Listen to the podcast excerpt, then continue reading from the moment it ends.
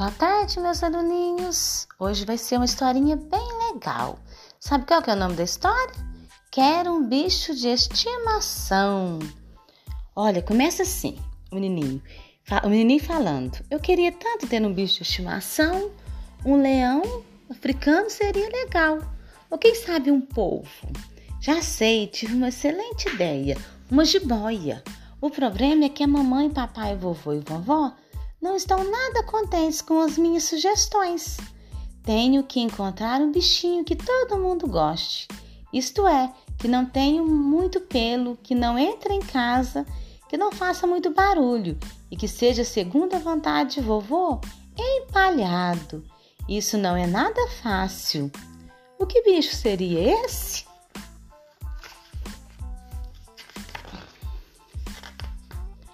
Para minha mãe e meu pai, que me deram meu primeiro bicho de estimação, o Michael, um peixinho dourado, e acabaram com 16 porquinhos da Índia, dois hamster e um jabuti.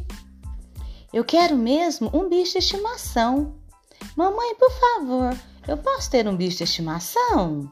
Bom, talvez se ele não tiver muito pelo, a mamãe disse. Pode, se ele não entrar em casa, papai disse. Nada que faça zumbido, a vovó disse. É porque interfere no aparelho auditivo dela. Animais empalhados são de total confiança, o vovô disse.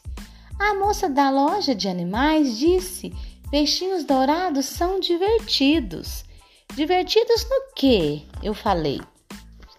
Mamãe perguntou: que tipo de bichinho você gostaria de ter? Que tal um leão africano? Eu treinaria ele e nós faríamos um espetáculo. Seria um sucesso. Vovô disse: mas leões costumam tomar lanche entre as refeições. E eu pensei: ops! Uma ovelha seria legal, elas são vegetarianas. Nós faríamos tricô juntas. Ovelhas não param de seguir você, elas não sabem pensar por conta própria. O vovô disse: Eu odeio imitonas. Que tal um lobo? Aposto que eles têm ótimas ideias.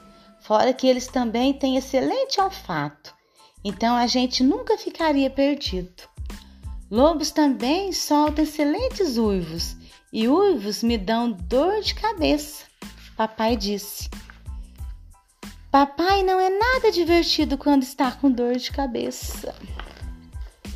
Talvez a solução seja um polvo. Eles não fazem barulho e a gente poderia mergulhar juntos na banheira.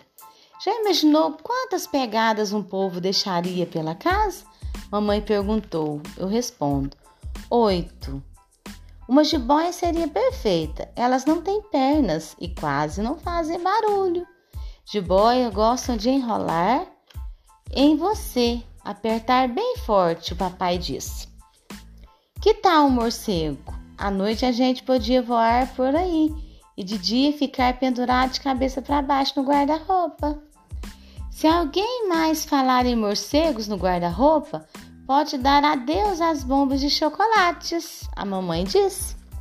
Então vou te encontrar um bichinho que não queira me devorar, que não fique me imitando, que não faça muito barulho, que não suje a casa com pegadas que não me aperte forte e que não deixe minha mãe tão brava a ponto de ela proibir bombas de chocolate.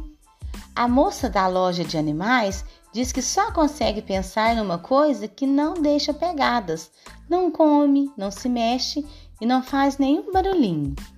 Ninguém sabe direito o que é, porque ainda não é um bicho de estimação mas logo será. E aí, meus amores, gostaram da historinha de hoje? Agora a Tia Luz vai ficar esperando, tá bom? As atividades e a leitura e os comentários. Um abraço, um beijo e até a próxima.